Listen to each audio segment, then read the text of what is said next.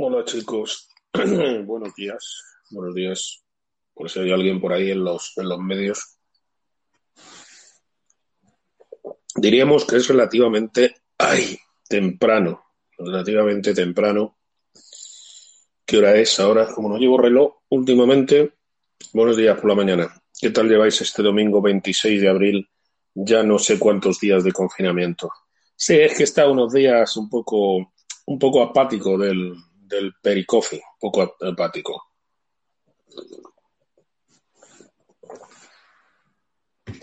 Está un poco dos horas, eso está bien. Yo, yo me he levantado un poquito más tarde.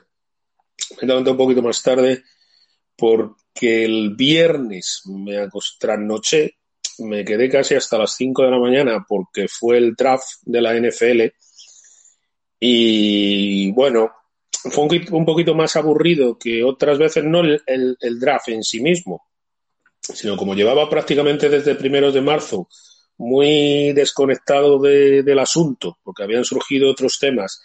También de los grupos en los que estaba, me fui, me fui de los grupos en los que estaba, vamos a decir, por problemas en la línea editorial, buenos días, con alguna de las personas que estaban en los grupos, cuando básicamente, ya lo decía, ¿os acordáis cuando hacíamos el blogging, blogging, blogging y demás? Que le decías a la gente, bueno, demuéstrame que eres inteligente. Pues un poco pasa así. Últimamente, yo lo siento por los bonobos, ¿eh? lo siento por los bonobos. No tengo yo ninguna ni beversión a los bonobos. De hecho, me parecen criaturas entretenidas. Pero en general, los bonobos son pura bondad, pero de inteligencia tan cortos, son tan cortos y la verdad, pues no me apetecía estar en, ciertos grupos donde la gente, pues su inteligencia era bastante primitiva, ¿no? Y, gente, pues muy mirándose su ombligo y no mirando el de los demás. Entonces, pues unido a otra, otra serie de... Sí, ya tengo el, el boli por aquí para el blocking, blocking, blocking, blocking, blocking, blocking, blocking. Así que bueno, unido a temas personales, son temas de agenda y que los grupos, pues la verdad no, no. Porque cuando uno va a un grupo, un grupo de Telegram, pues yo pienso que puede ir a aprender, puede ir a escuchar eh, y puede ir a interactuar. Y dentro de la interactuación, pues algo de troleo tiene que haber, creo yo, algo de troleo tiene que haber. Pero siempre manteniendo, bueno, las formas, ¿no? Manteniendo las formas. Pero claro, pues hay veces que, de, buenos días, depende de la edad media de las personas que haya en los grupos, pues a veces yo, yo creo que en esta sociedad que nos ha tocado vivir hay una gran infantilización de las personas. Personas que su edad de DNI dice 30, 40 años, pues son muy superficiales y muy infantiles, muy infantiles, muy que se han quedado en la adolescencia, ¿no? De alguna manera.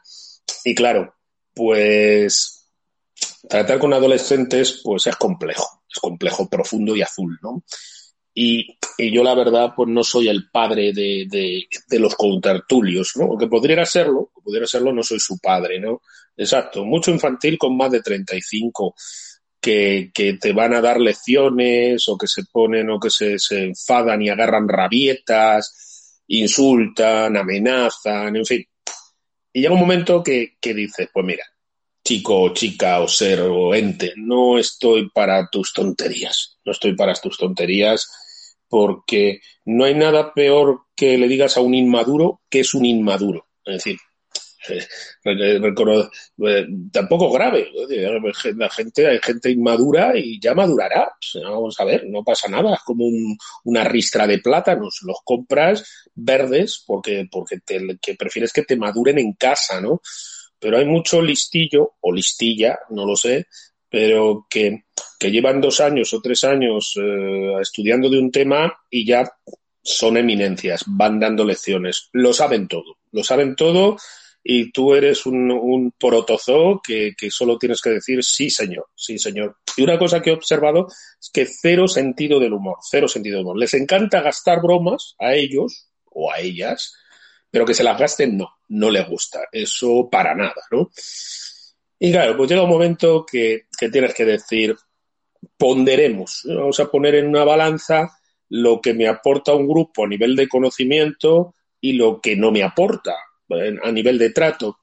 Y para mí, con los grupitos que estaba de la NFL, pues llegó un punto que no me aportaba. No me aportaba, se, tenías que pasar midiendo tus palabras, una cosa que me molesta, porque a mí me gusta mucho gastar bromas. Y cuando la gente sabe que, pues bueno, vamos a ver, a mí me gusta gastar bromas, pero, pero la gente ya se lo tomaba todo la broma muy. Y, una cosa que he observado es que la gente le gusta ponerte la etiqueta de troll cuando no aceptan las bromas, que es muy diferente, ¿eh?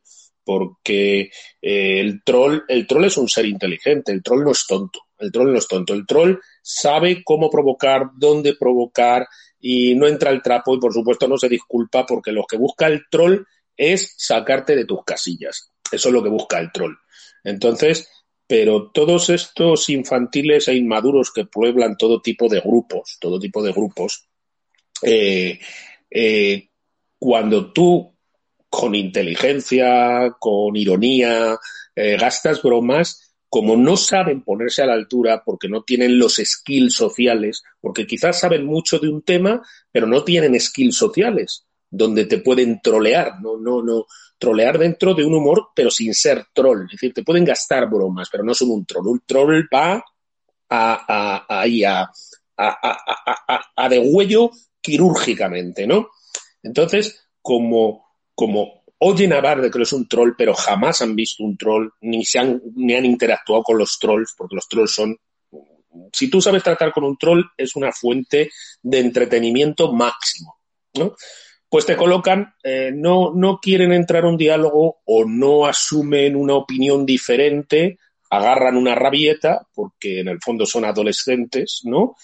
Y te colocan la etiqueta de troll, ¿eh? la de troll, o como tanto se está viendo en los medios, porque son, son, aspiran, eres fascista, eres el heteropatriarcado, estás rompiendo la armonía del grupo, es decir, todo para esconder que no les gusta que les critiquen su verdad absoluta. Su verdad absoluta eh, tiene que ir a misa. Entonces, claro, mm, otra cosa que no me ha gustado de estos grupos es que el moderador del grupo no modera una mierda. El moderador del grupo eh, viene a decir, no, no, que ellos se entretengan, que ellos solucionen sus problemas. Yo estoy aquí solo para cuando el comentario me molesta a mí. ¿eh? Cuando el comentario me molesta a mí, que soy el moderador, entonces saco el hacha. Pero en cuanto en dos del grupo o tres del grupo se tiran los trastos entre ellos, a mí eso no me va. Eso es libertad, eso es libertad de expresión, eso es libertad de expresión. Sí, claro, es libertad de expresión cuando se despellejan entre dos miembros del grupo de tu grupo. Pero cuando uno del grupo te dice algo a ti, entonces ya no es libertad de expresión. Mm, como que no cuadra, como que no cuadra pero cuando te pasas en un grupo que habla de astrología, que habla de un teléfono determinado, que habla de un deporte determinado, pero te pasas más tiempo, te pasas más tiempo eh, tratando de ver ahí, a ver qué voy a decir, a ver si le va a molestar a alguien, a ver si alguien, pues mm, ese es el momento de abrir la puerta virtual, decir, hasta la vista, baby, e irte. Pero claro, luego llegan los eventos más mm, señalados de un calendario deportivo de X y el partido de la jornada, la final de no sé cuántos, el draft, ¿eh? el draft que ha sido este fin de semana. Y se pierde la función social, la función social de poder comentar eso cuando es la entrega de los Oscars, cuando es pues algo que nos reunimos en torno a un evento, otras personas y el componente social es importante, es importante. Tú me dirás, lo puedes hacer a través de Twitter, sí, pero no es lo mismo, no es lo mismo. Te gusta tener tu pequeño clan, ¿eh? tu pequeño grupito para comentar y esto y qué te parece, yo te decía aquello, ahí endogámico. Así que este año ha sido pues más aburrido porque no ha habido el componente social endogámico, eh, me he quedado siguiéndolo pues en la soledad de, mi cuarto, en la soledad de mi, pieza, de mi habitación, de mi espacio, y, pero le ha faltado ese componente social. Pero ya te digo que, bueno, uno cuando toma una decisión en impectore, cuando uno toma una decisión de conciencia, pues ya sabe que algo pierde. Es como cuando, por poner un ejemplo, estás escuchando a un podcaster que llevas escuchando a lo mejor un tiempo, pero los comentarios del podcaster comienzan a molestarte más allá de que el podcaster no haya cambiado su línea editorial. Lo único que lo que en un momento te parecía bien, comulgabas con esas ideas, estabas en esa dinámica, tú vas cambiando, te vas alejando, o el podcaster se va alejando, por lo que sea, y entonces empieza a molestarte, empieza a molestarte lo que dice. Y, eh, de alguna manera es una decepción 2.0. Tú pensabas que esa persona tenía unas ideas y ya, pero es mejor, es mejor que no entre. Además, se pueden ir a bloquear al TikTok este o a Pedro Sánchez, ¿no? Que ahí habría que entrarle los trolls en manada. Voy a ver café.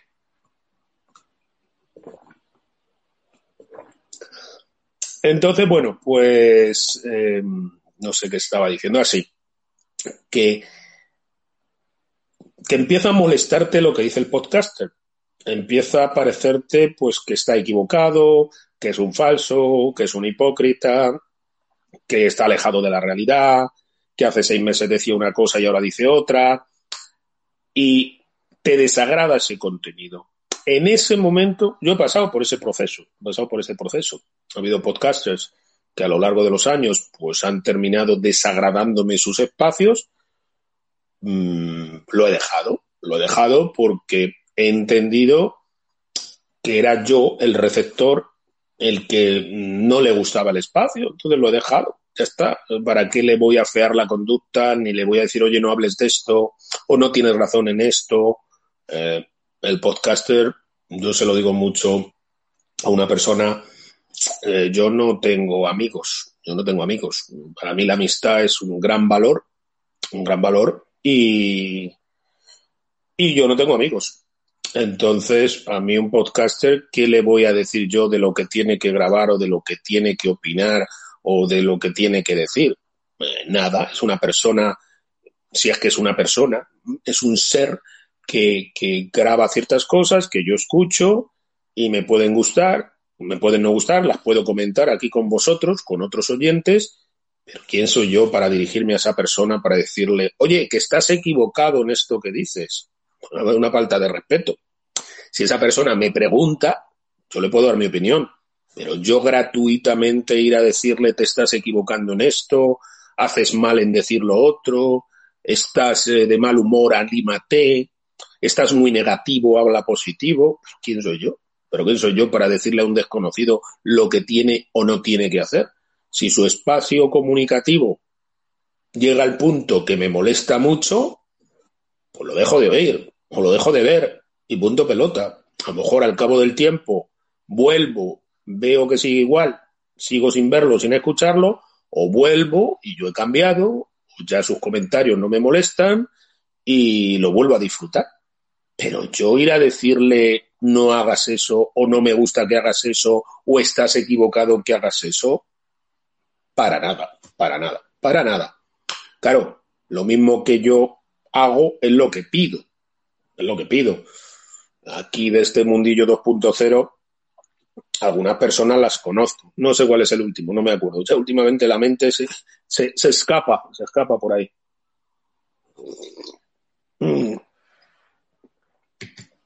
Conozco algunos o algunas de este mundillo y, puede haber algún tipo de relación 1.0, eh, algo. Pero de ahí a decirles eh, no hagas esto, no hagas lo otro, no hables de esto, no hables de lo otro, esto está bien o esto está mal, para nada, para nada. Si me preguntan, ese es otro tema, oye, ¿qué te parece mi audio? Oye, ¿qué te parece esto? Y veo que hay un, porque también eso es trampa, hay algunos que te preguntan para que les digas lo que quieren oír, para que le digan lo que quieren oír. Entonces eso tampoco es un, un, ¿este quién es? Mira, voy a bloquear a este blocking, blocking, blocking, blocking, blocking, blocking, blocking. Ala, bloqueadito. Ya hacía tiempo que no hacíamos el blocking. Siempre hay algún gilipollas que aparece fuera de lugar.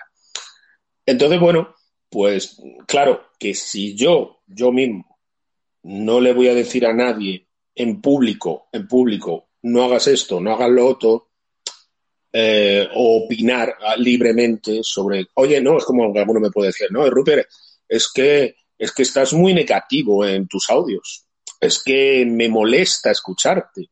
Y yo le diría, lo primero que me viene, le diría, bueno, gilipollas, ¿para qué me escuchas? ¿Para qué me escuchas? Si te molesta escucharme, no me escuches. me parece, me parece del género idiota. Es decir, me parece que piden a gritos que les bloquees. Hola, buenos días, tío. ¿Cómo lo llevas? Piden a gritos que los bloquees o que los silencies o que les dejes de hablar. Es decir, pero quieren, quieren ser agredidos.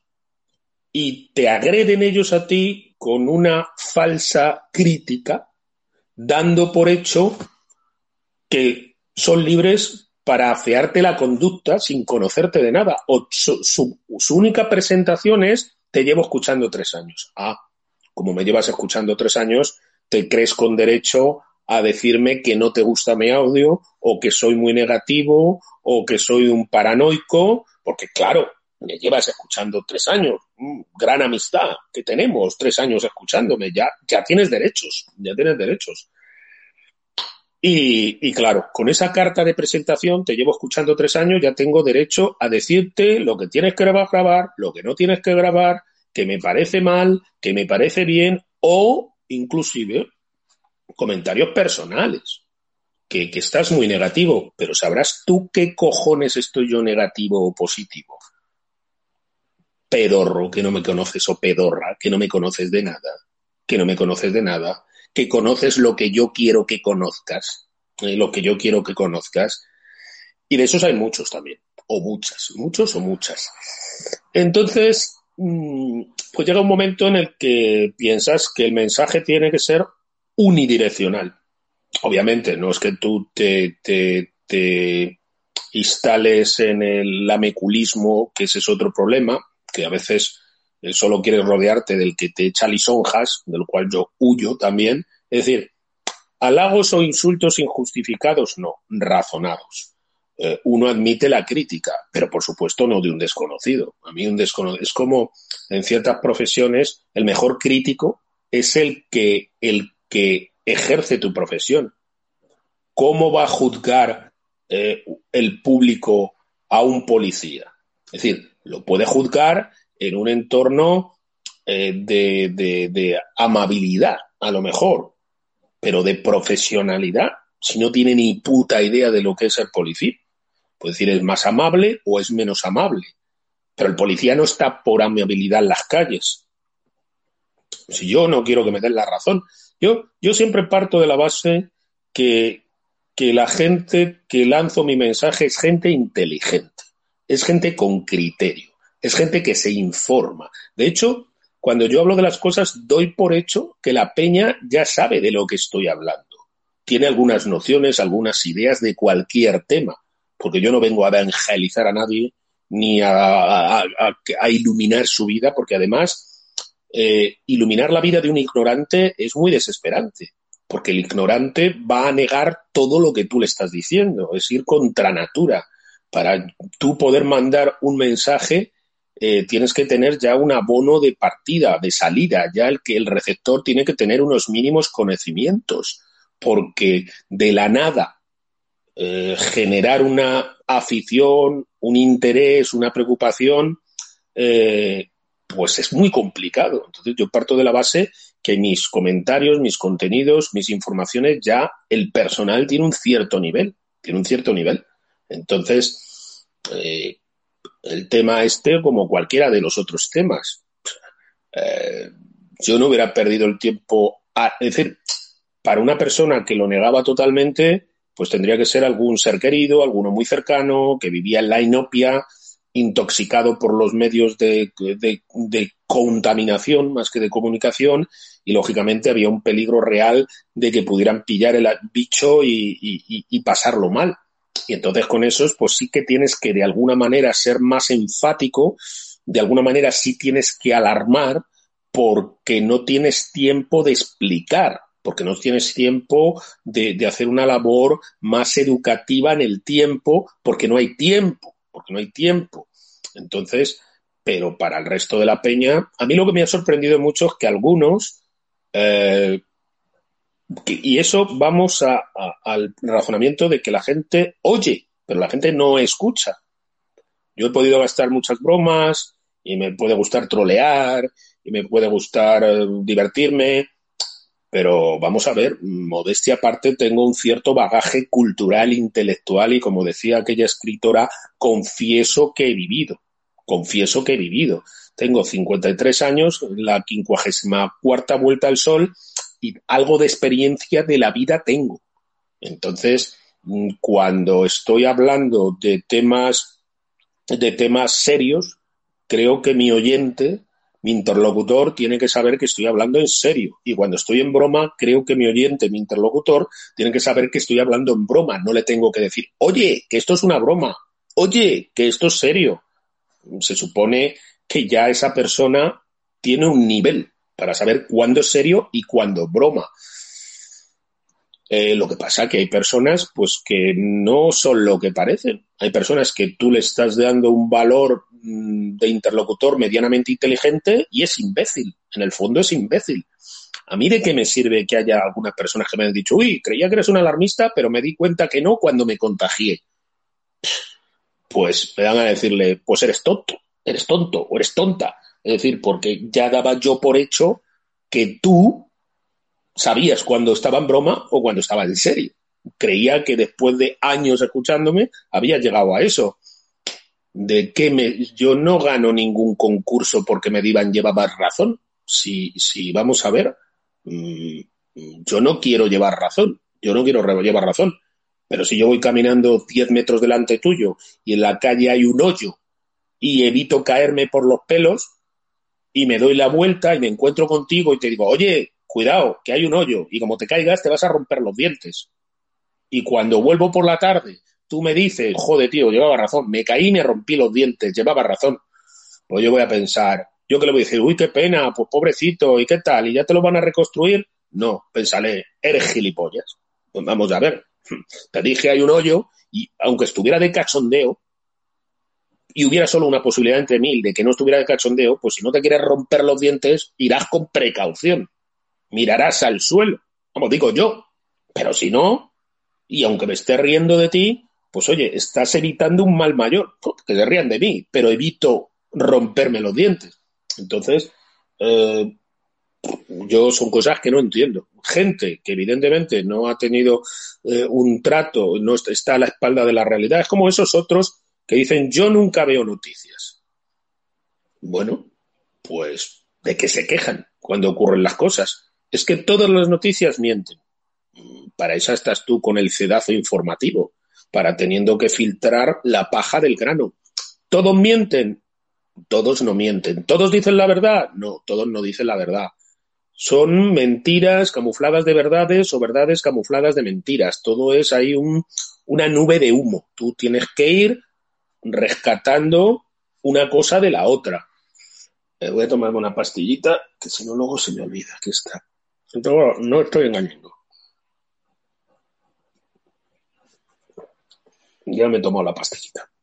Entonces tú tienes que ir rescatando la paja del grano. Tienes que ir, es decir, no hay un medio, porque los medios de comunicación son medios de influencia en las personas, tienen una línea editorial, te quieren mandar un mensaje, eso está ya más o menos estudiado.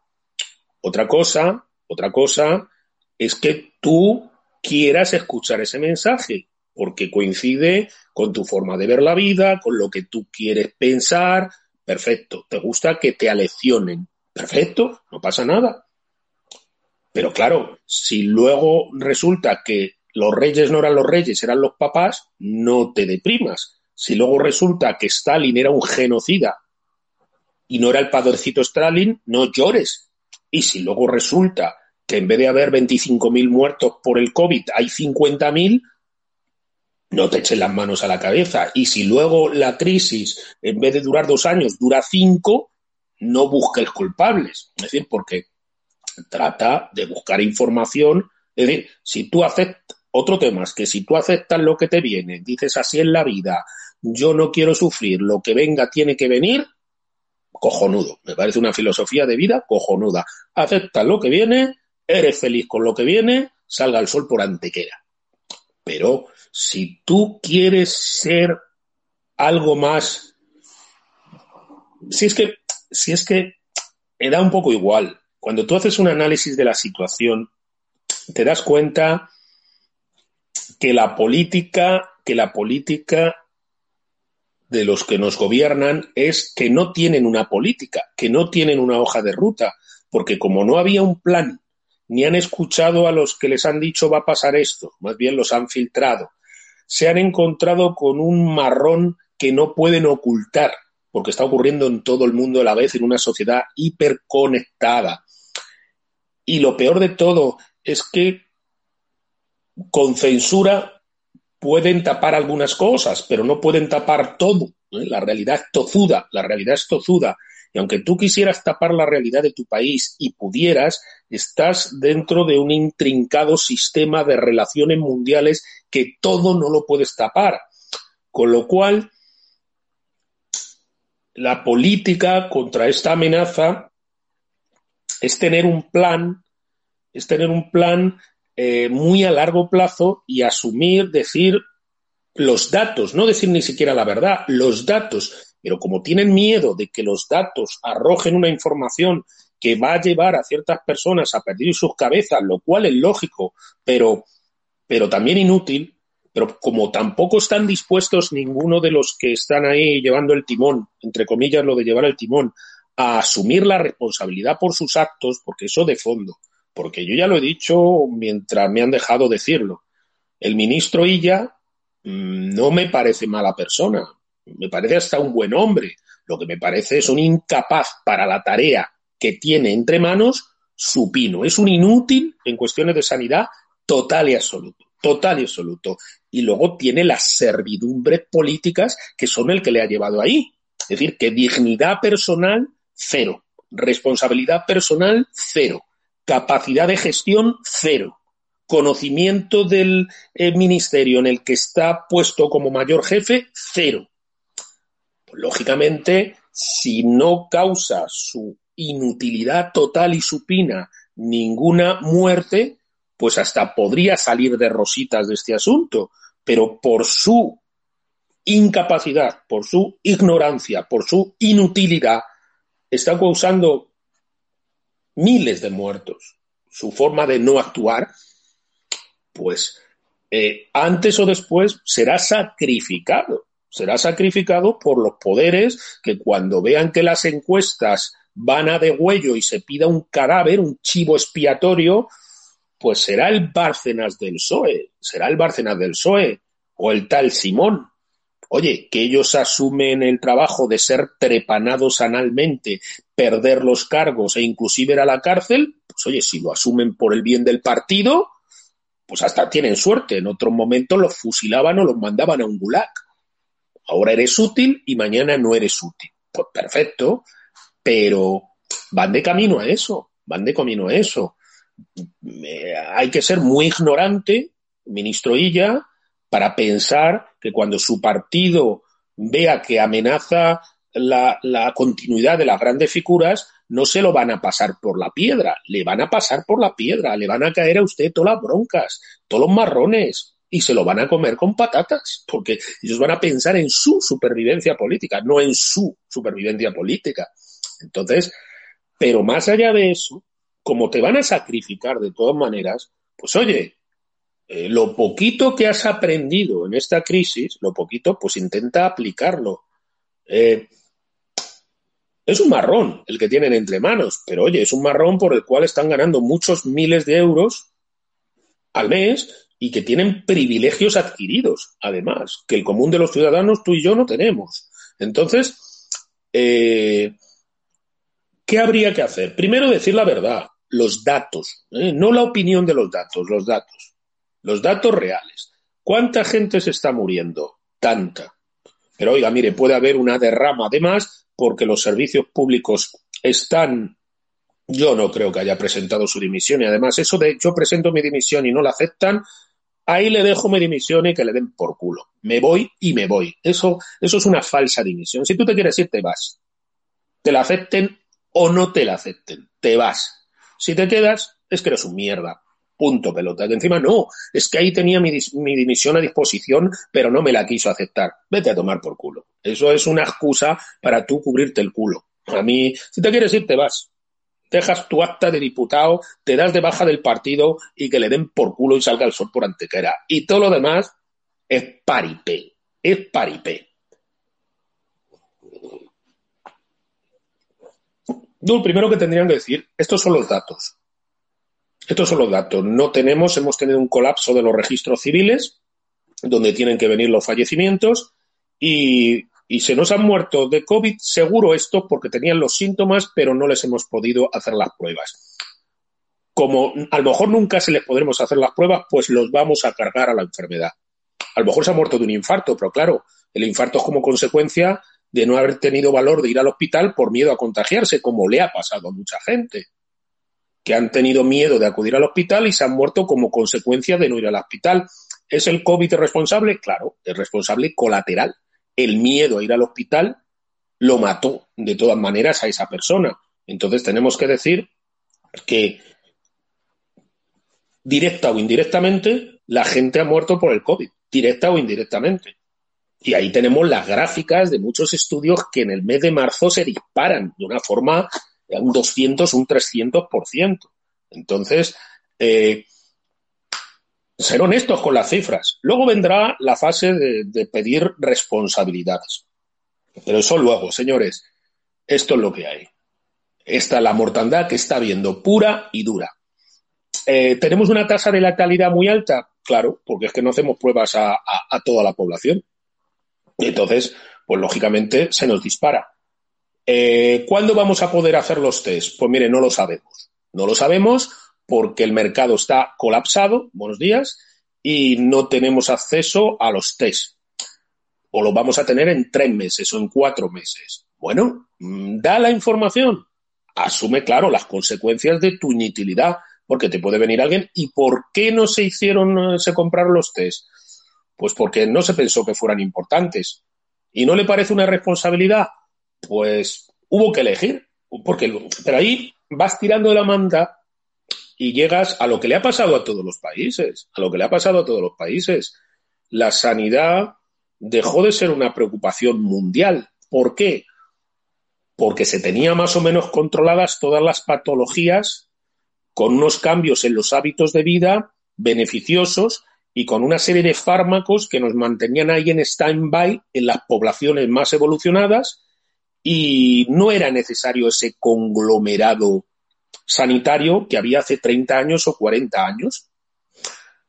Y se ha ido sacando dinero, medios, historias, hasta que ha venido una pandemia, hasta que ha venido una enfermedad, hasta que ha venido un bicho que no había venido de esta manera en 100 años y se ha llevado todo a tomar por culo. Pero es que ha pasado en todos los países. Lo que pasa es que hay países con más músculo financiero, con más disciplina, con gente más capacitada, que han tomado medidas antes y han impedido que esto fuera un naufragio total. Y luego ha habido algunos países que han naufragado, pero el plan de evacuación lo tienen más claro y otros que todavía no saben que han naufragado o que te quieren negar el naufragio. Y en ese caso está España no solamente hizo eh, recortes a todo el sistema sanitario y a todo el sistema de logística y recortes en inteligencia, por decirlo de alguna manera, porque llegaron a los a políticos de cargos relevantes lo peor de cada casa, los más lameculos, los más ignorantes, los más inútiles, los más, más torpes. Es decir, eh, eh, la política estaba desprestigiada porque se había llenado de parásitos ignorantes, ¿no? Por lo tanto, eran los menos preparados para cualquier cosa que se saliera del sota, caballo y rey. Pero eso en todo el mundo, en todo el mundo. Por lo tanto, la tripulación que había en el, en el barco era inútil, eran para una fiesta, pero no eran para nada. Eso a nivel mundial. Luego, cuando empezó a acercarse la amenaza, el rumore, eh, lo negaron, lo ignoraron, se miró a otro lado. En algunos países no. En algunos países, pese a todo, dijeron, joder, cuando el río suena, agua lleva. Cuando el río suena, agua lleva. Y empezaron discretamente a prepararse por, lo, por si eso pudiera ser. Pero aquí, nada. Cuando ya la casa de tu vecino ardía y, la tuya estaba al lado, eh, hubo algunos que optaron por negarlo quiero recordaros que cuando el tema ya estaba descontrolado en Madrid, el alcalde de Sevilla dijo que le tendría que llamar directamente el Papa para decirle que suspendiera la Semana Santa. Es decir, que, que, que, que, a lo mejor algunos se os ha olvidado, a mí no se me ha olvidado, ahí están las declaraciones si no las han borrado. ¿eh? Entonces, eh, eh, se seguía negando la mayor como que eso iba a desaparecer, lo cual es una locura. Pero bueno, se seguía negando hasta cuando estaba en la puerta de tu casa. Cuando ya el naufragio, cuando ya la casa estaba ardiendo, y lo que cabía en ese momento es decir a la gente, salgan corriendo, salgan corriendo mientras yo voy a por agua, eh, le encargó que fuera por agua al chico que pasaba por allí, cuando se le fueron a ofrecer gente que estaba trabajando en traer agua. Pero claro, como no era de su partido, que me lo traiga otro que sea de mi partido, aunque lo que está especialista es en traer madera, pero no agua. Entonces, de nuevo, los mecanismos ideológicos para resolver una crisis. Es como que te estás ahogando, pero quieres que venga a tirarte el flotador uno de tu partido, porque si es de otro partido, prefieres ahogarte. Bueno, es tu decisión, pero el problema es cuando se está ahogando otro. Y eres tú el que le tienes a echar el salvavidas. Pero claro, como el salvavidas quieres comprárselo a alguien de tu ideología, pues dejas que el pobre desgraciado se ahogue. ¿eh? Se ahogue. Entonces, claro, tratar de resolver problemas técnicos con ideología pues el resultado suele ser malo, suele ser malo, porque, porque las cosas técnicas hay que resolverlo con técnicos. Las cosas ideológicas no resuelven nada, la ideología no resuelve nada. La ideología te da un un soporte para actuar en una dinámica, pero la ideología no, no, no hace nada, no hace nada en sí misma. Es decir, eh, el ministro de Sanidad debería haber sido como el presidente de Irlanda, que es médico, que es médico, y se puso a trabajar de médico. Una vez ya diseñado el plan, eh, vamos a ver, pero hablamos, hemos hablado de inteligencia. Eh, como decía, eh, mis palabras son para personas inteligentes. Me pones unos ejemplos de, pues no sé, si yo te estoy dando los datos, si a mí me viene, no sé, converso, que sabe muchísimo de la Biblia, y me dice Rupert, eh, no sé, eh, Isaías 4.8 habla de este tema, yo no le voy a decir, no, eres un exagerado, hombre, no, no habla de este tema. Pues tendré que decir, joder, si converso dice esto, pues, coño, será verdad, porque esa es su especialidad. Si a mí me viene, pues, no sé, eh, Cabrera, y me dice, no, no, Rupert, es que el teclado, yo qué sé, Yamaha es el mejor teclado que se ha fabricado en la historia de la música. No te compres, eh, yo qué sé, otro porque este es el mejor. Pues yo diré, pues llevará razón, porque se ha dedicado profesionalmente a esto. Entonces, si yo, que soy una persona que me puedo leer 200 libros al año, que estoy leyendo constantemente artículos, que viajo muchísimo, que estoy en un sector eh, o estaba en un sector que es el turismo, que normalmente le afecta mucho todas las cosas internacionales. Y yo he vivido cuando se murió Lady Di, el golpe de Estado de Rusia, los terremotos de Italia, las Torres Gemelas, eh, lo he vivido dentro la crisis de 2008 lo he vivido dentro del turismo. Sé lo sensible que es el turismo a eventos, tsunamis, a eventos que están conectados vamos a ver, ya tengo un cierto bagaje, ya tengo un cierto bagaje en las reacciones humanas. ¿eh? Yo he vivido situaciones humanas de pánicos, de crisis, de histerias, más o menos un poquito. Si yo te estoy diciendo esto, mm, me estoy apoyando en mis conocimientos. ¿Me puedo equivocar? Sí, menos que otros. Me puedo equivocar menos que otros, pero me puedo equivocar, por supuesto.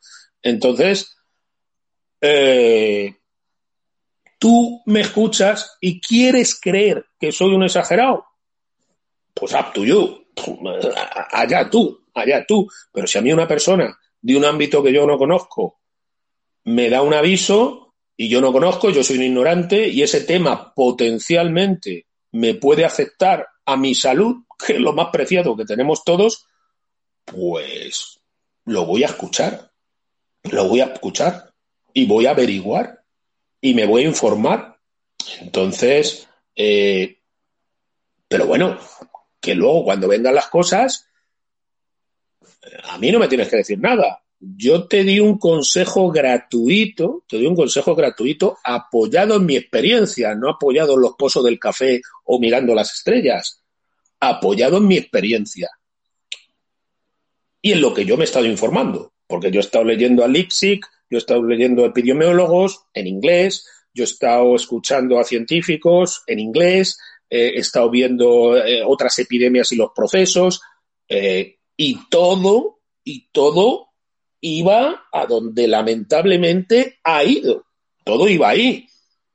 Si tú entras en esta situación catastrófica y me dices, y me dices, bueno, ya ha ocurrido todo esto, pero a mí no me afecta y yo estoy bien y a mí no me preocupa y, y, escucharte me angustiaba. Pues perfecto. Es decir, si es como ese mantra que se repite, esto nos va a hacer más fuertes.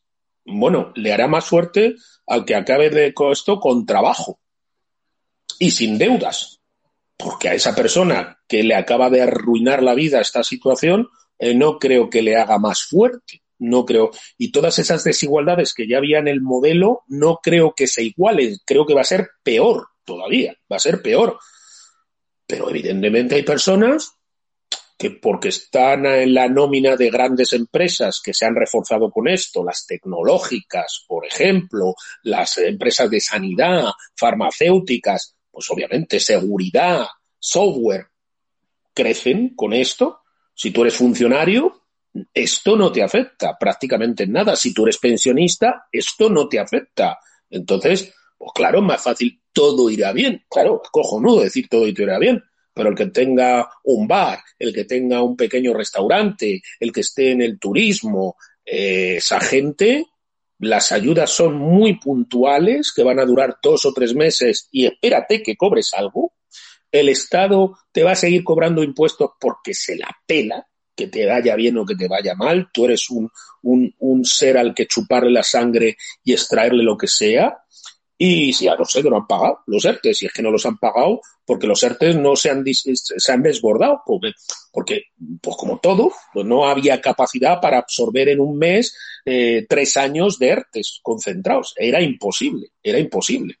Entonces, eh, a mucha gente que va a sufrir mucho, eh, no va a ser todo igual.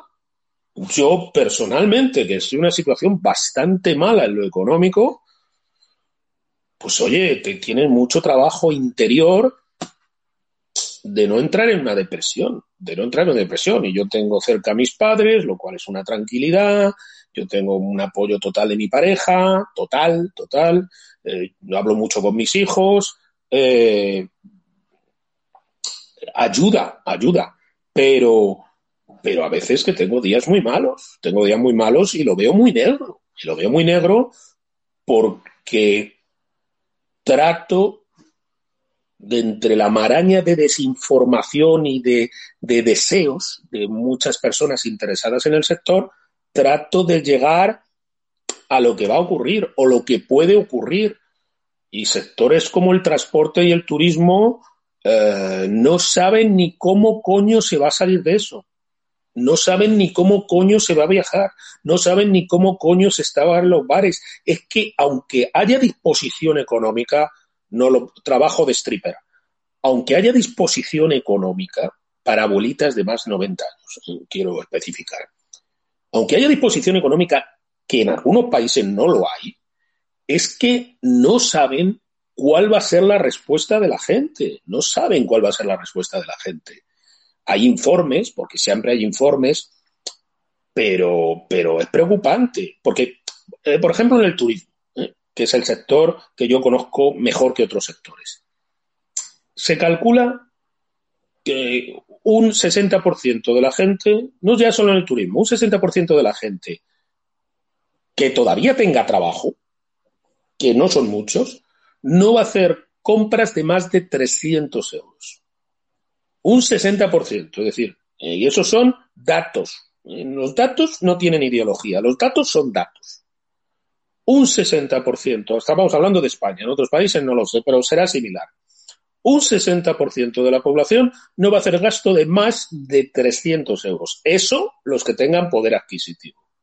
Tela, ¿eh? Tela. ¿Por qué creéis que han salido estas tarifas ilimitadas de Movistar? Porque el cliente corporativo, el cliente premium, se estaba yendo en masa a otras tarifas más económicas.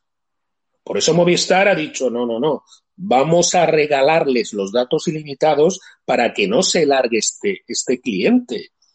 Eh, es decir, las compañías prefieren perder que no pierden o perder a corto plazo antes de que el cliente se vaya, se vaya, se vaya a otros sitios porque el que tiene, es decir, el que no tiene, lo ha perdido todo, ese va a estar ya en modo ultra ahorro. Comida, alojamiento y basta. Y a tratar de que las ayudas lleguen como sea. Pero el que tiene trabajo, que va a perder clientes de los que se han arruinado y han ido al paro, que son millones, que son millones, eh, eh, tienen un temor, tienen un temor de que, ese dinero, de que su negocio antes o después sea afectado, porque todos son vasos comunicantes, todo está conectado y a lo mejor eh, los funcionarios que pueden pensar que están muy seguros, salvo fuerzas de seguridad y sanidad, eh, maestros, administraciones, vamos a ver, todo eso se nutre de impuestos. ¿Cuánto creéis que va a ser el desplome de impuestos en la declaración de la renta del año que viene, en los impuestos de los ayuntamientos este año. Van a tener que buscar financiación en un mercado ya de por sí tensionado para pagar nóminas, para pagar servicios básicos. Es decir, eh, los convenios colectivos que se olviden de ellos sin edie, que se olviden de ellos. Y si no, eh, no van a ser viables y ya pueden venir los sindicatos a decir es que son los derechos de los trabajadores. Pues como no pinte usted el dinero, no hay dinero, no hay dinero.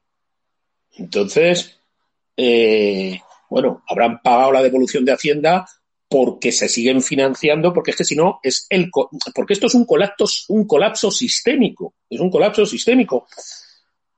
Han decidido qué sectores quieren salvar porque todos no se pueden salvar. Sí, yo también la hice el primer día, pero como me salía a pagar, no he pagado. Mira, si hay algo por lo que voy a salir este año de casa, es para ir a una para ir a Hacienda a decirle, oye, eh, el año pasado me salió a pagar tanto y este año me sale a pagar el doble de tanto. ¿Por qué? Si he trabajado menos y, y tengo exactamente, soy la misma persona. ¿Por qué? Que me lo expliquen. Y cuando me expliquen lo que me tengan que explicar y no haya tu tía, lo diré, bueno, vale, pues tendré que pagarlo en 80 plazos porque no tengo dinero. No tengo dinero porque no tengo ingresos, ni tengo vías, visos de tener ingresos. Y dilataré el plazo lo más que pueda, lo más que pueda. Y bueno, y luego los impagos y la morosidad.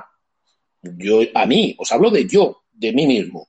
Ya hay ciertos servicios que a partir del mes que viene no voy a pagar de hecho, con una de las empresas que le estaba pagando un servicio, le dije, mira, me ha pasado esto, me he quedado sin trabajo, no creo que tenga trabajo en este año y no puedo pagarlo. Ah, es que no te puedes dar de baja. Digo, ya, pues que no lo puedo pagar. No es que no lo quiera pagar, es que no lo puedo pagar.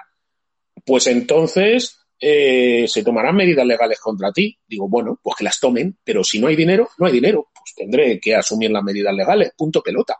Es decir, que las amenazas... Ah, las amenazas no. Sí, tengo varios pagadores, pero uno de los pagadores fue, fue el paro, porque estuve cobrando el paro, porque el año pasado me, dio el ictus, así que tuve que pedir el paro porque no podía sustentarme. Pero vamos, no entiendo que para que tenga que pagar el doble, más del doble. No, no entiendo, pero bueno, por eso quiero que me lo expliquen, por eso quiero que me lo expliquen porque este año he ganado menos que el año pasado y me sale a pagar el doble, más del doble. No lo entiendo. No entiendo, no lo entiendo. Por eso quiero que me lo expliquen. Por eso quiero pedir cita y será uno de los motivos para salir, para salir, para ir a Hacienda a que me expliquen el porqué de las cosas. Entonces, eh, ya, ya, ya lo había pensado. También llamé a lo de la luz, pero me dijeron que con el contrato que yo tenía eh, no me podían dar moratoria. Así que, bueno, pero bueno, es como todo. Mm, Si no hay ingresos de ningún tipo, dejas de pagar los servicios. Mm, antes o después. ¿Te expones a que te desahucien? Pues sí, te ponen a que te desahucien, pero son impagos, es morosidad. Eh, ya los bancos han calculado que van a tener un 45% más. Luego escríbeme por privado. Escríbeme por privado y me lo cuentas, no en privado, en mi Telegram. Los bancos ya calculan que van a tener un 45% más de morosidad. Que telita. Eh, todos los indicadores económicos, eh, que los indicadores económicos eh, no tienen ideología. Que ese es otro de los temas que los gobiernos, y no solo este, quieren cambiar. Piensan que con ideología se cambia el mercado. No, el mercado no entiende de ideología. Que es un sistema perverso, corrupto, capitalismo, espanto, que sí, pero que todo eso es la cuestión de la filosofía. Pero los datos son tozudos. Y los números son tozudos. Y los números no entienden de ideologías. Y el mercado eh, entiende de la ley, de la oferta y la demanda con ideología y sin ideología. puede ser justo o injusto, pero las cosas son lo que es. Es como fijar precios. Fijar precios lleva a que se agoten los productos y haya escasez de productos y valgan más. Y eso es lo que es. Tú no puedes decidir por ley que una persona venda algo a pérdida. No, no puede ser, es imposible. No puede ser. Es como que tú no puedes obligar a una persona a tener empatía. No puedes. No puedes obligar a la gente a ser simpática. Hay gente que tiene todos los motivos para ser simpática y sin embargo están amargados o amargadas y con mala leche. Y les va bien la vida, tienen un buen trabajo, tienen una familia, tienen hijos, eh, duermen, comen, follan, eh, y, y, deberían estar con una sonrisa de oreja a oreja de las nueve de la mañana a las 10 de la noche, pero no, tienen una cara culo y solo gruñen. ¿Por qué? Porque no puedes obligar a la gente a ser feliz. No puedes obligar a la gente a tener empatía por ley. Son cosas y por lo tanto tú no puedes obligar a alguien a perder a, pérdida. No lo puedes obligar. Bueno, sí, lo puedes obligar, pero también te puedes encontrar que esa persona no haga bien su trabajo, lo haga con desidia, lo haga con dejadez, directamente sabotee el trabajo, porque como lo estás obligando, entonces Bueno, mira, lo de los niños, eh, ya en el punto en el que estamos, creo que todos tenemos asumido que el gobierno ni quiere, ni puede, ni sabe hacer nada. Es decir, eh, la pelota está en nuestro tejado. La pelota está en el tejado del ciudadano. Por la cuenta que nos trae, por la cuenta que nos trae, vamos a salir con la mejor o mayor de las protecciones posibles léase mascarillas y alejamiento social e higiene de manos, hasta el límite, los que tengáis la suerte de trabajar, hablar con vuestros jefes desde una charla humana, que vuestro jefe, si está satisfecho con vuestro trabajo, va a tener mucho interés en que sigáis sanos para trabajar. Por lo tanto, si es posible teletrabajo, teletrabajo a tope teletrabajo a tope, si es posible, y si es algún puesto de trabajo que no puede ser en la distancia y tiene que ser presencial, tratar de que la empresa ponga todas las medidas habidas y por haber para que esas mínimo, mínimo pautas se cumplan, intentar que esas mínimo pautas se cumplan y... Perdón. Y ya está, y ya está y que vayan pasando las semanas, que vayan pasando los meses y, y que la curva de contagios versus hospitalización eh, se mantenga dentro de los niveles. Se mantenga dentro de los niveles. Porque también ahora salen informaciones que, por lo menos en la Comunidad de Madrid, que es donde yo vivo, se ha cerrado el IFEMA, se está rescindiendo el. Se está rescindiendo el, el, los contratos de enfermeros y enfermeras que se contrataron. Y tú dices, ¿por qué los despiden? Pues porque no hay dinero, porque no hay presupuesto, porque la Comunidad de Madrid ha condonado, retrasado las cuotas de autónomos, etc., etc., y no sobra dinero. No se puede atender a todos a la vez. Eh, tendrá que. Y tú dices, bueno, es que más importante la sanidad. Bueno, es que todos creemos que somos importantes, todos somos importantes, todos somos necesarios. Entonces, eh, mm, la cosa es quitarnos a cada uno un poquito para tratar sobrevivir todos. A lo mejor otro tendría una visión más darwinista del asunto. como el ínclito gobierno, que ha decidido que para salvar a pensionistas y funcionarios hay que sacrificar a empresarios y autónomos. Bueno, pues oye, a lo mejor le da resultado esa estrategia, a lo mejor no. A lo mejor sacrificando a esos dos sectores consigue que al final todos sufran. Esto no hay nada escrito, no se sabe, no se sabe qué va a ocurrir. Pero ahí tienes las políticas de las comunidades, no son igual que las políticas estatales. El problema es que las políticas estatales interfieren en las políticas de las comunidades. Entonces, pero bueno, ahí está ahora ya los dados en el tablero. Eh, yo, yo quiero, eh, yo creo que como no podemos estar encerrados hasta que las cosas se arreglen por sí solas, hay algunos que sí, pero claro, es que su encierro es relativo. Viven encerrados en una finca enorme, con piscina, con esto, con lo otro, tienen, tienen dinero y acceso al mercado ilegal de los test, es decir, que todo el personal que pueda venir a su casa le pueden estar haciendo test, como bien dice, todos los días, control o contratar gente que ya lo haya pasado y entonces tengan menos posibilidades de ser infectivo. Es decir, de nuevo el que más tiene, pues se va a beneficiar de mejores posibilidades de subsistir que el resto. Entonces, eh, va, pues eso, el que menos tiene es el que tiene más complicaciones. As usual, as usual. Entonces, entonces, ahora los niños, ¿qué va a pasar? Pues vamos a ver, si los niños salen y realmente solo están con su progenitor o el tutor o la persona con la que ya llevan unos meses en casa y, y no tocan nada o no se relacionan con nadie o cuando vuelvan dejan los zapatos en la puerta, echan la ropa a lavar, es decir, siguen con las medidas higiénicas, pues no tendría que haber más contagios. No debería subir significativamente. El tema está que antes o después se juntarán con otros niños que a lo mejor son infectivos, porque si lo han pasado y lo han pasado y han generado sus anticuerpos, pues perfecto. Pero como no hay test, como lo sabemos, como vamos a ciegas, pues es solo pedir responsabilidad. El Estado te está diciendo, mire, yo no tengo ningún medio para ayudarle, sea responsable. ¿Somos responsables? Pues lo veremos por fases.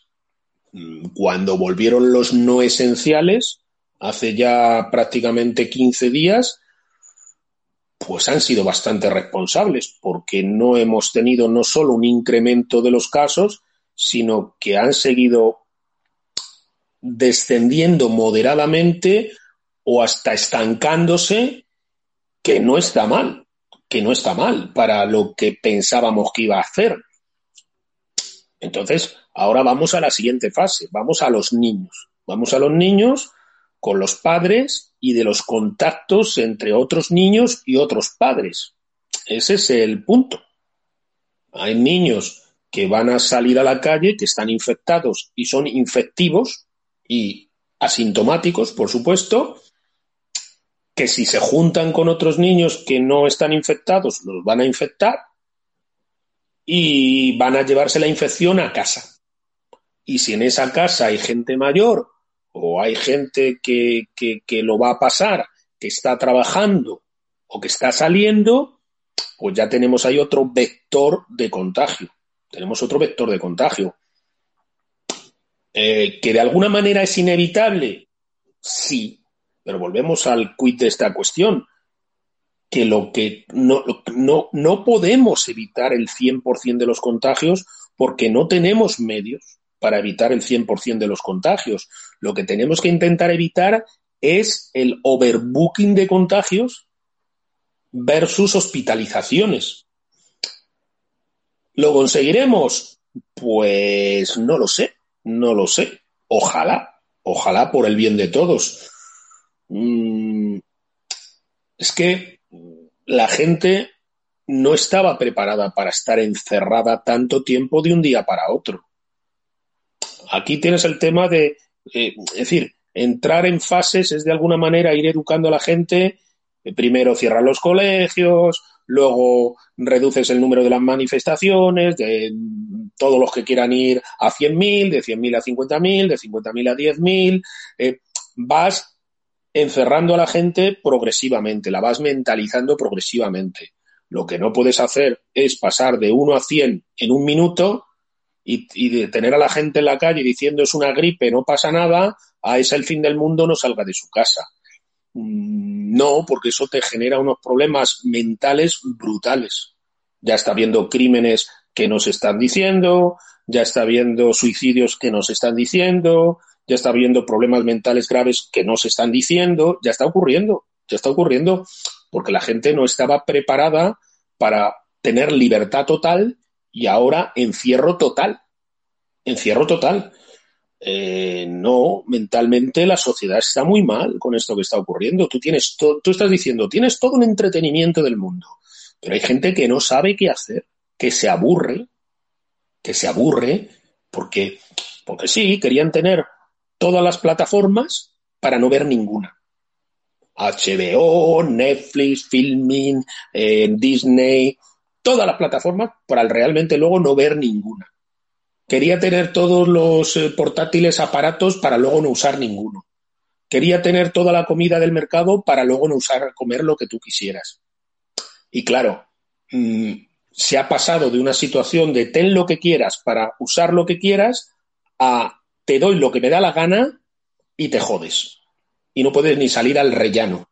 Claro, psicológicamente es brutal. Psicológicamente es brutal. Eh, no ha habido ni, ni un indicio de, de, la que se venía encima. Y si a eso le añades el martillo constante con tres telediarios al día, que era un parte de guerra, bum, pum, bum, pum, bum, pum, y si a eso le añades las perspectivas económicas que son, que son delirantemente catastrofistas, pues claro, mucha peña, mucha peña está muy mal de la cabeza, está muy mal de la cabeza. ¿Y, y, y hasta cuándo los dejas encerrados? Llega un momento que te planteas si es mejor que salgan y se contagien o que se tiren por la ventana, se pongan agresivos o Dios sabe qué. Es un dilema, es un dilema. No sabremos nunca los que han matado a los chinos porque se han querido escapar de las casas, o los que han tapiado, los que han fusilado, los que eh, han desaparecido. No lo vamos a saber. No lo vamos a saber. Es un tema, es un tema complejo que no nos habíamos enfrentado a él en siglos. Entonces, ¿Es bueno que salgan los niños? No se sabe. ¿Tendrá una incidencia muy catastrofista en los contagios? No se sabe. Solo podemos apelar a la responsabilidad individual de las personas. Eso es lo que yo puedo decir. Yo creo que la gente, por miedo, por miedo, pero el miedo guarda la viña, va a ser muy responsable. Yo creo que, los, que la gente, en términos generales, veo gente sin mascarillas y te puedes hacer una mascarilla de un paño de cocina, pero bueno, hay gente dejada. Mm, ¿Y, que, nos tenemos que contagiar todos? Pues eh, muchos sí, muchos sí, muchos sí. Y no y todo y todo es muy relativo. Y hay más daños, hay menos daños, afecta a los pulmones, afecta al riñón, afecta al corazón, me dejará secuelas, seré inmune para siempre, no se sabe. Lo que más se sabe es cómo se contagia lo cual es bastante, lo cual es bastante. Entonces, no hay test, no hay test. Así que como no hay test no hacen test, no se sabe. Así que yo soy moderadamente optimista, soy moderadamente optimista. Creo que está bien por la salud mental de los niños, no, la salud mental de los padres, de los padres dejarlos salir, dejarlos salir, que paseen, que respiren el aire, a partir del 2 de mayo parece que van a dejar. No vi al aló presidente de ayer. No he leído el diario todavía. Quiero leerlo cuando, cuando termine de hablar con vosotros. Parece ser que a partir del 2 de mayo van a dejar que salga gente a hacer deporte y a pasear con el que vivas. No sé si han puesto una limitación de edad. Yo digo que no he visto el aló presidente de ayer. Así que parece ser, pero claro, que todo lo que dicen, si reciben muchas críticas, se desdicen. Entonces, todo esto muy... ¿Qué ocurrirá? Pero creo que a partir del 2 de mayo se bajará otro escaloncito, se bajará otro escaloncito ahí para ver qué ocurre y así vamos a estar. así vamos a estar, así vamos a estar eh, semana a semana, semana a semana, hasta llegar a eso que llaman la nueva normalidad, que nadie sabe lo que es, pero se ha puesto de moda esa palabra y ahora de New Normality, esa la nueva normalidad y la nueva normalidad, la nueva normalidad que nadie tiene ni puta idea de lo que es, pero, pero suena bien, suena bien esa nueva normalidad, es decir, la nueva vida. Sí, sí, sí, esto hasta junio. Mayo y junio vamos bajando peldañitos y con un ojito puesto en que el sistema sanitario no, no desborde, no colapse. Nos estabilizamos en los... No creo que bajemos de los 300 muertos con esta, diarios, eh, con estas medidas diarios y creyéndonos las cifras oficiales, que también se van estabilizando. ¿eh? También el decalaje de, la información se va posando, lo que pasa es que no te lo dicen. Entonces, eh, asumimos, es una tragedia, pero, pero yo estuve mirando unas, unas cifras que en Madrid sin coronavirus, sin coronavirus, de media, se mueren 150 personas al día, de media, sin coronavirus. Es decir, que tendremos que asumir 100 muertos más en Madrid por coronavirus eh, a partir de ahora hasta unos meses o podrían ser unos años. 100 personas más, mientras no haya unos tratamientos, eventualmente la vacuna, se van a morir como consecuencia del coronavirus y ya me parecería un triunfo, porque yo creo que la Comunidad de Madrid, el resto de las comunidades ya veremos, porque claro, la Comunidad de Madrid se ha llegado a un estrés brutal, se ha llegado al colapso del sistema, los hospitales han estado colapsados y entonces son zonas de guerra que están preparados para lo que les caiga. A mí me da más temor zonas que prácticamente no han, no, no, no han tenido colapso porque cuando empezaban a tener casos vino el confinamiento. Por lo tanto, se cortó de raíz los contagios, porque la gente había muy poco y no salieron. Esas comunidades lo tienen peor, esas regiones lo tienen peor, porque esas regiones tienen que tener, sobre todo, test no pueden, no pueden tener brotes, porque en cuanto tengan un brote se les va, en Chile también, también, porque fueron ese caso.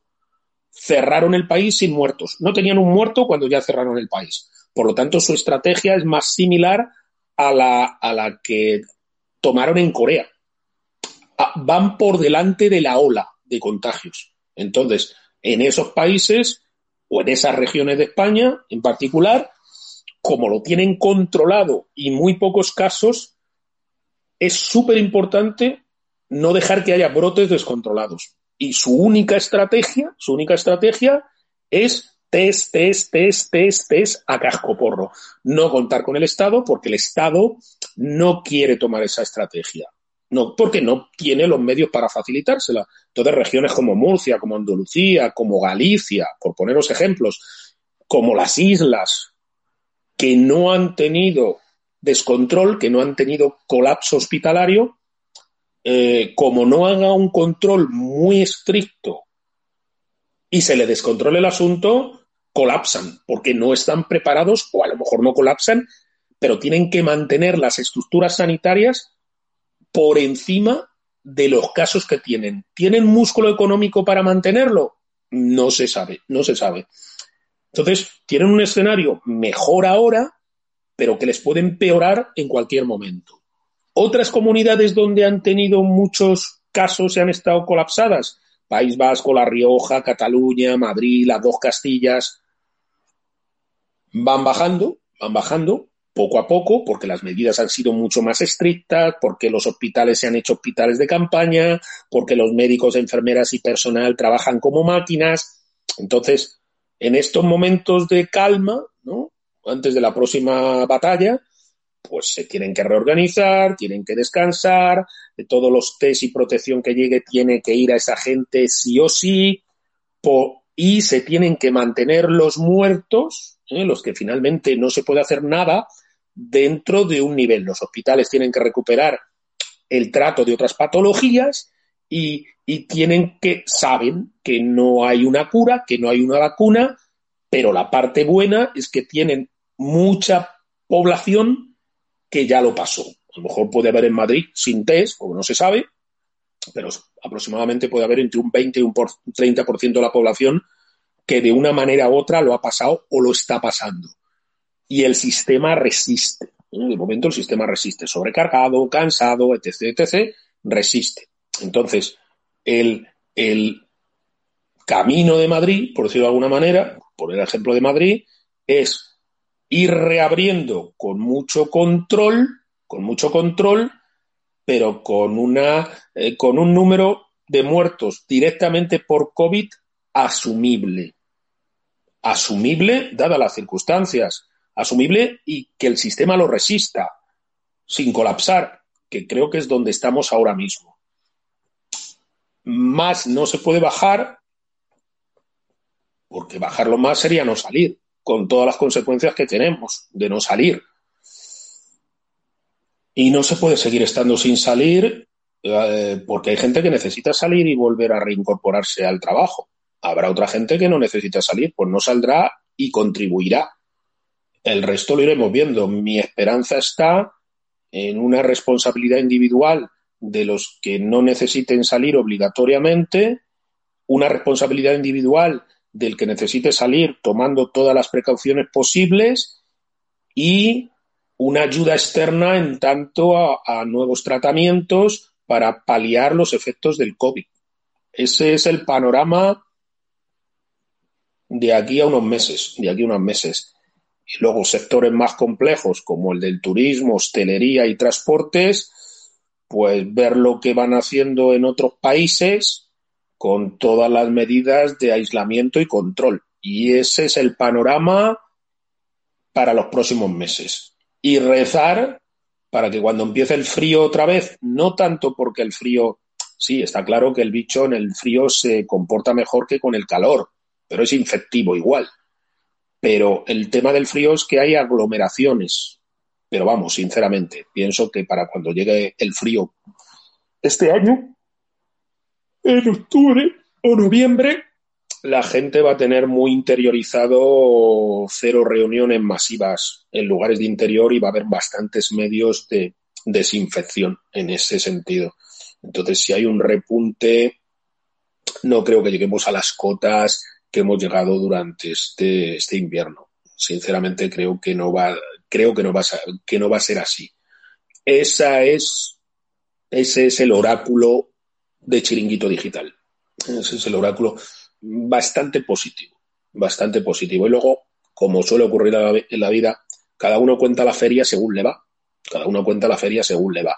Si tú eres pensionista con una buena pensión, si tú eres funcionario con un buen sueldo, si tú eres un empresario con mucho músculo, si tú trabajas teletrabajo en la industria del software, si tú eres rentista y si tú eres una persona que no te van a faltar tus miles de euritos todos los meses, pues vas a sufrir algunas incomodidades por vasos comunicantes, es decir, que, no vas a poder reunirte como te reunías antes, ni salir como salías antes, pero tu vida mm, no va a cambiar demasiado, no va a cambiar demasiado.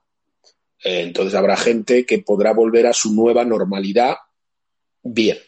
Y luego habemos otros, como dice aquel, estamos otros que que bueno, pues podremos tener una vida relativamente normal en la salud, con una protección, hasta más protección, pero que lo económico cada vez va a ser un factor más preocupante.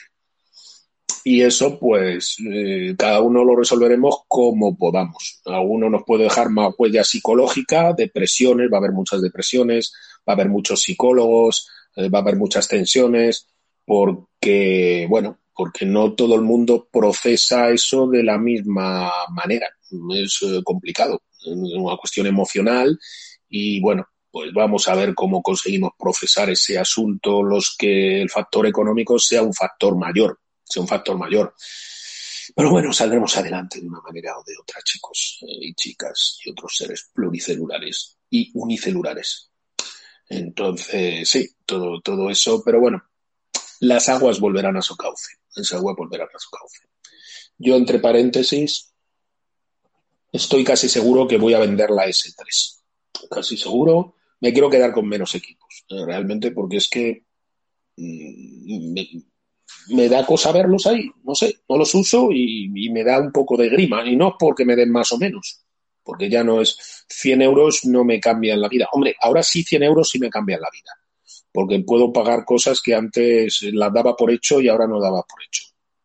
No, me quedaré en Madrid para estar con mis padres, porque mi madre sigue regular de salud y con sus achaques y me quedaré en Madrid por lo menos hasta septiembre o octubre.